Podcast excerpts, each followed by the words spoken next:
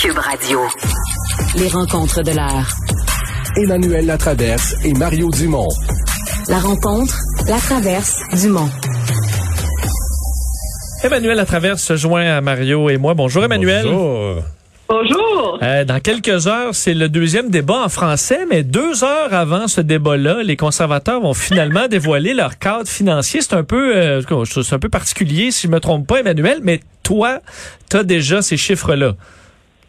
Mais moi, je dois t'avouer, je trouve ça très habile. On est en campagne électorale, tous les coups sont permis, on voit comment ça se passe. Donc, les, conservateurs nous ont donné à nous, la presse, leurs chiffres à 3h30, 15h30 cet après-midi. La presse dont je suis, on a eu droit à un briefing technique de une heure de temps pour nous expliquer les chiffres, tout le reste de Bataclan.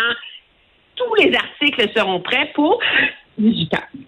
18 heures, c'est à deux heures du débat. 18 heures, les chefs sont déjà en train de se préparer, de rentrer, d'être dans leur bulle, etc. Donc, le but de l'exercice, c'est quoi? C'est de donner des munitions à M. Autour pour qu'il rentre au débat ce soir sans dire j'ai un plan, mais pas capable de nous donner des détails sans donner le temps à la, à la machine libérale de vraiment aller dans le détail de ce qui marche ou ce qui marche Et de pas trouver s'il y a des failles, là, ouais. Non, c'est assez habile. Mais c'est, tu vois, j- hey, là, faudrait, j'ai tellement pas de mémoire des événements, mais je pense que j'ai déjà fait ça, moi aussi. Je pense que je l'ai déjà, je pense que je l'ai déjà, fait. je pense que je l'ai déjà fait sortir un cadre financier. Peut-être pas le- à deux heures, par exemple, mais le matin d'un débat, là. C'est pendant que j'étais en préparation des, Pour des prendre gens- les autres de vitesse. des gens de l'équipe économique. Parce que c'est un peu parce que ton cadre financier, c'est tu fais, tu marques jamais de points avec ça. là. Toi, tu le sors, là, même s'il est bien fait, les adversaires vont dire T'es écœurant, dans son cadre financier, il y a telle affaire, telle affaire. C'est toujours bon. C'est rien que bon pour les adversaires. Toi, toi, tu peux pas te vanter de ton cadre financier. là. C'est juste Je du- sais pas, moi, je vais t'avouer, peut-être que c'est parce que je suis, euh, je suis fatiguée de la campagne, là, je deviens crédule, je sais plus. Mais moi, quand je l'ai lu, la réflexion que je me suis faite, c'est que vendredi matin, à cause de comment un cadre financier est présenté en général, moi, j'ai vu ça en me disant, Monsieur O'Toole, il peut relancer, tu il peut reprendre la route vendredi matin en présentant son plan de manière différente chez Salapi. C'est quand tu as le cadre financier, tu plus dans des promesses à la pièce, tu sais, euh, deux piastres pour Mimi, quatre piastres pour Roger, etc. Tu t'as des, l'innovation, t'as la santé, t'as le ceci, tu t'as, t'as des, du financement groupal, par enjeu, avec des chiffres, avec une stratégie Ouais. que là, tu as les moyens d'expliquer. Euh, il est assez, en termes de, de marketing politique, là, il est, il est bien fait à ce chapitre-là, je dois le dire.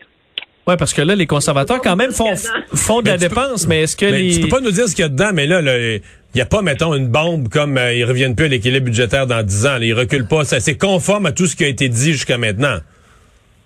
Non, il n'y a pas de bombe. Il y a- en tout cas, il va y avoir du problème avec une coupe d'affaires, là, c'est mon opinion, ça je peux te le dire. Euh, Il n'y a pas de bombe. Puis, tu sais, quand je vous ai fait le jeu là, de lire toutes les, les dépenses dans le plan libéral, là, puis ça durait huit pages, là. Mais là, je pense que je vais rien brûler là, en vous disant que la liste est très, très longue parce qu'il dépense quand même beaucoup, beaucoup. Là, ça, tout le monde en a fait. Mais il y en a juste six pages. Il est plus raisonnable que Non, même pas. Même pas. C'est Ah, c'est quand même plus raisonnable. Mais OK. est-ce- Plus Oui, raisonnable ou moins plus, raisonnable ou moins déraisonnable si on considère qu'on est qu'on a fait un déficit de 350 milliards l'année passée là? Ben, il est moins déraisonnable. Ah, Bon. je me le disais Mais- aussi. non, mais ob- objectivement, entendons-nous, là, c'est pas un parti conservateur de Stephen Harper, là. Je veux dire, on n'a qu'à regarder les promesses qu'il a faites jusqu'ici. Ben oui, ben oui. C'est un gouvernement qui promet de dépenser, d'être très activiste encore dans la société. Là, on n'est pas dans la droite, on est vraiment dans le centre droite, là. Euh, mais en ayant ces chiffres, moi, je pense c'est que ça va donner les moyens à Erin O'Toole d'essayer de dire aux Canadiens, regardez, on est capable d'intervenir dans la société, on est capable d'avoir un cœur, de l'empathie, de la compassion, sans, euh, sans jeter de l'argent par, par les fenêtres et en étant plus raisonnable, en étant plus discipliné, parce qu'il n'y a tellement aucune discipline dans le plan des libéraux qu'objectivement, c'est pas difficile d'être un petit peu plus discipliné, tu sais. Ouais. Et que c'est- les- ce sont ces électeurs-là que les conservateurs veulent aller chercher. Je pense que les conservateurs essaient de rentrer chez vous pour pas que tu dises plus de chiffres sur leur... euh, Non, c'est sur- mon, c'est mon sur chien. leur qui est cadre financier. À la table de la salle à manger. Euh, mais là, euh, bon, tu- le cadre sort là, mais on s'entend, les, mu- les munitions seront pour demain au débat anglophone. Mario, est-ce que c'est là que tu sors, c'est un peu des parties, les, les, Ben- les grosses attaques, ce que tu as peut-être prévu qui peut surprendre un, un des autres chefs? Est-ce que tu, tu gardes ça pour demain? Non, je Non? sais pas. Je- Ouais, je pense qu'aujourd'hui va être une pratique probablement. Les, les chefs, là, c'est demain. Là. À part, à part Yves-François Blanchette, pour les autres, c'est sûr qu'ils. Écoute, les trois quarts des électeurs sont anglophones, puis il y a juste un débat en anglais, puis il est demain. Fait que c'est sûr qu'aujourd'hui, ils vont pas vider le carquois. Là. Ils vont pas prendre toutes les flèches, c'est certain. Mais quand même, moi, je pense que Renault O'Toole, doit- il y a une pression. La, la pression. La machine, là. Ouais, la pression était sur Justin Trudeau qui avait les, les- qui était acculé au pied du mur euh, il y a une semaine au face à face TVA. Euh, il a rebondi, ça rebondit ses chiffres dans les sondages. Et là, moi je trouve que c'est Aaron O'Toole qui perd le momentum. C'est lui qui arrive en difficulté dans ces deux débats-là. Même si ça peut paraître bizarre parce qu'on dit, regarde, il, est- à son plus haut qu'il n'a pas été dans la dernière année. Là. 33% il n'y a pas eu ça dans la dernière année, mais dans l'histoire, dans le, sais, dans le téléroman là, qui est une campagne électorale, lui arrive au chapitre où il a monté plus haut, ça a recommencé à descendre, puis là, euh, il est comme un petit peu en danger. Mais pensez-vous, euh, Mario et Emmanuel, que la présence d'Anami Paul ce soir qui va essayer de s'attaquer, de mettre le trouble avec euh, l'NPD, euh, Trudeau, euh, que ça peut fa- fa- faciliter la je- je vie te à à 2 Elle est à 2 Oui, mais pas dans le temps, pas dans le temps de parole ce soir. mais Elle va nuire au déroulement. C'est-à-dire que Anami Paul, puis puis une poignée de journalistes, je sais plus combien qui sont de journalistes, plus des citoyens, plus ça, ça fait un débat qui n'est pas un débat. Ça fait qu'il n'y a, pas de rythme. Et c'est vrai que pour chacun des chefs, à mon avis, c'est plus dur de marquer des points. C'est ça l'affaire, c'est qu'il n'y a pas de rythme. Tu es toujours arrêté, t'es toujours un autre qui prend la parole, puis c'est ça. Tu C'est c'est difficile de, de, de marquer ton coup. Là. Ce qui est très euh, difficile. Moi, dans notre Jean-Marc Léger, dans son sondage aujourd'hui, qui a été publié par le National Post, moi, je vais dire, je vois aucune bonne nouvelle pour aucun des chefs là-dedans. Mais c'est quoi, c'est tout bon pour M. Trudeau, non? Non, ben non, jamais de la vie. Juste, premièrement, Justin Trudeau, il est quand même juste à 33 là.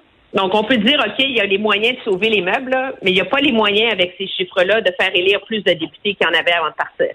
Donc, il Non. est encore un premier ministre qui a sabordé son gouvernement et qui a raté son coup. Avec ces chiffres-là, Andrew, euh, Aaron O'Toole, il gagne pas plus.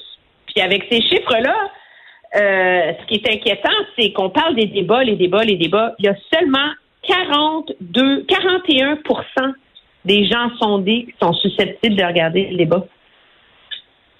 Ouais, mais ils vont en entendre parler. Là. le monde, là. Tu sais qu'il y a des gens qui changent Ah leur vote. Il y a des gens qui changent leur vote après un débat sans l'avoir regardé parce qu'ils ont entendu dire qu'un tel chef, un tel chef là, pour qui il y avait une opinion favorable, là, il, a été vra- il est vraiment faible au débat. Puis le fait d'en entendre parler, c'est assez, con- tu sais, ça les convainc qu'ils. C'est les deux débats. Mais ce que, ce que, moi, je pense que, de toute façon, ce ne sont pas des bonnes nouvelles pour aucun des deux chefs, parce que les libéraux mènent à peine en Ontario, mais tirent beaucoup de l'arrière dans le 905, qui est la ceinture autour de Toronto. Euh, Justin Trudeau a réussi à stopper Aaron O'Toole, mais il n'a pas réussi, lui, à prendre beaucoup de poils à bête parce que quand même, tu sais, nous, on, regarde ça comme analyste, on se dit, bah, ben, finalement, dans la dernière semaine, euh, Trudeau, il a, bien fait, tu sais, ça, a mieux été, sa campagne. Mais il y a quand même toujours bien 40% des électeurs dont l'opinion de Justin Trudeau s'est détériorée dans la dernière semaine. Fait que c'est comme si ça va mal pour tous les chefs en ce moment. Ouais, parce que M. Singh, M. Singh, c'est reparti en descendant aussi, là. C'est ses gains, ça s'est effrité beaucoup, là. Oui, M. Singh, il gagne pas là, son comté de Davenport dans le centre-ville de Toronto avec ces chiffres-là non plus. Là. Alors, c'est comme si les Canadiens sont vraiment désintéressés par cette campagne-là, sont frustrés, sont lassés de, l'offre politique qui leur est faite. Puis là, ils sont tous là, les chefs, en train de ramer dans la gravelle, tu sais. Et donc, c'est ce qui fait que c'est quand même une campagne électorale assez... euh, c'est un climat politique assez surréel et très difficile, moi, je pense, pour les chefs de parti en ce moment-là. Si on a euh, ça, c'est peut-être quelque chose, peut-être d'avance, c'est peut-être quelque chose qu'il faudra discuter après ces deux débats-là, puis la fin de semaine, la semaine prochaine ou l'autre, mais t'as toujours l'hypothèse dans une élection d'un taux de participation très bas. Mais quand je dis très bas, là, plus bas qu'habituellement, et où là, euh, tu peux avoir des surprises. C'est-à-dire que si le vote d'un parti est particulièrement statique, reste chez eux, bouge pas le jour du vote, va pas, se déplace pas versus un autre, euh, t'as des surprises dans les, t'as des, c'est-à-dire que par rapport à ce que t'as eu comme sondage, t'as des surprises dans le décompte des votes. Parce qu'il manque du monde, là. Il manque, il manque des, il manque des joueurs, là. Et là, ça, ça pourrait devenir une nervosité, euh, pour tout, tout parti confondu, mais une nervosité de fin de campagne. Euh, si c'est plate, nos électeurs sont un peu démotivés, les gens ont l'impression que cette élection-là aurait pas dû avoir lieu, etc. Euh, chaque parti va être nerveux de voir ses électeurs amorphes. Oui, mais c'est, c'est une, je veux dire, les, les stratèges, je te dirais qu'à partir de hier là, et aujourd'hui, là, euh, la campagne, on va parler des chefs, etc., blabla, mais la vraie campagne se transforme en une lutte de terrain. Là. Je veux dire, les, machines de get out the vote, GOTV, comme ils disent en anglais, là, euh, ils sont supposés en ce moment être en train de faire sortir leur vote pour le vote par anticipation déjà vendredi, samedi, dimanche. Euh, et dès que dès que les débats vont être finis, les partis vont être obligés de commencer à faire des choix stratégiques difficiles. Dans quel comté on enlève des ressources pour aller sauver un autre comté, pour aller aider un tel, parce que là, on a peut-être une chance de gagner. Là, on rentre dans le côté, dans la phase très, très, très euh, tactique, je dirais, de la campagne électorale. Et, euh, et on rentre aussi dans la phase où c'est important là, maintenant pour les chefs de commencer à essayer de consolider leur vote. Là. Et moi, euh, je souhaite à M. Trudeau qu'il trouve une façon de se libérer des manifestants. Et je souhaite à M. De sortir de son studio embarré à Ottawa. Là. Est-ce qu'il y a un sujet qui va ressortir du lot euh, ce soir euh, auquel on s'attend pas? On parlait du dossier autochtone, la question de l'environnement et on- l'éternel débat, est-ce qu'est-ce qu'on fait en élection encore? Est-ce qu'il y a quelque chose qui va coller ce soir? Oh, mon Dieu, c'est. Je veux dire, regarde, personne n'aurait prévu qu'au débat de au face-à-face de TVA sortirait l'enjeu qui ferait basculer la campagne d'Aaron O'Toole, puis que ça soit une phrase à la toute fin sur les armes d'assaut. À la page 96 du programme. là. À la page 96 du programme, là. on s'entend là? Ouais. Alors, c'est la nature des, des, des, des débats des chefs. C'est que malgré tous les efforts des journalistes fort compétents pour essayer d'amener là-dedans une, une cohérence et éclairer les électeurs, jamais où ça va aller. Moi, je pense que le risque, je partage euh, sans partisanerie corporative, là, mais les réserves de Mario, un, débat où tu as deux modérateurs, quatre journalistes, ça devient très, très... euh, Ouais, puis aussi des de aussi force. des questions du là. aussi des questions du public là, qui donnent beaucoup d'énergie au débat là, parce que moi je voudrais une muguette paillée. moi je voudrais savoir non mais c'est parce que c'est pas que le public c'est que tu sais des lignes ouvertes là, moi j'adore écouter des lignes ouvertes là, je n'ai animé Mhm. des lignes ouvertes le monde s'exprime on jase avec eux autres mais un débat là tu vas voir les chefs débattre je veux dire tu peux pas c'est plus une- c'est quand tu mets une ligne ouverte là, là c'est beaucoup de pour laisser un, un citoyen poser sa question faut que tu lui laisses plein de secondes ça. là pendant ce temps-là les chefs sont plus à l'écran tu casses le rythme tout ça sais, c'est tellement. Puis là, si t'avais juste une question, mettons qu'à toutes les à toutes les, les demi-heures, tu, tu startais avec une question du public le prochain bloc. Mais là, t'as des journalistes, là, chaque journaliste Ouais. veut passer en nombre, puis chaque Mais journaliste quand un politicien répond pas, quand il répond pas face à un citoyen, on dirait que ça fait plus, c'est plus dommageable. parce que tu t'en rends même pas compte, c'est que Ouais. c'est tellement lent, puis il y a plus. Tu sais, je veux dire, souvent même là, un chef aurait quelque chose de vraiment bon à dire, mais là, c'est pas à son tour de parler là. Non, il y en a un, quatre autres. il y a un journaliste, quatre autres chefs qui parlent avant lui, fait qu'il y aurait quelque chose de punché à dire maintenant, mais il va prendre la parole dans neuf minutes d'ici. fait que s'il dit encore son punch, on se souvient même plus, on se dit ah oui. Pourquoi est-ce qu'il dit ça? Ah oui, c'est parce que tantôt, ils ont parlé de d'autres choses.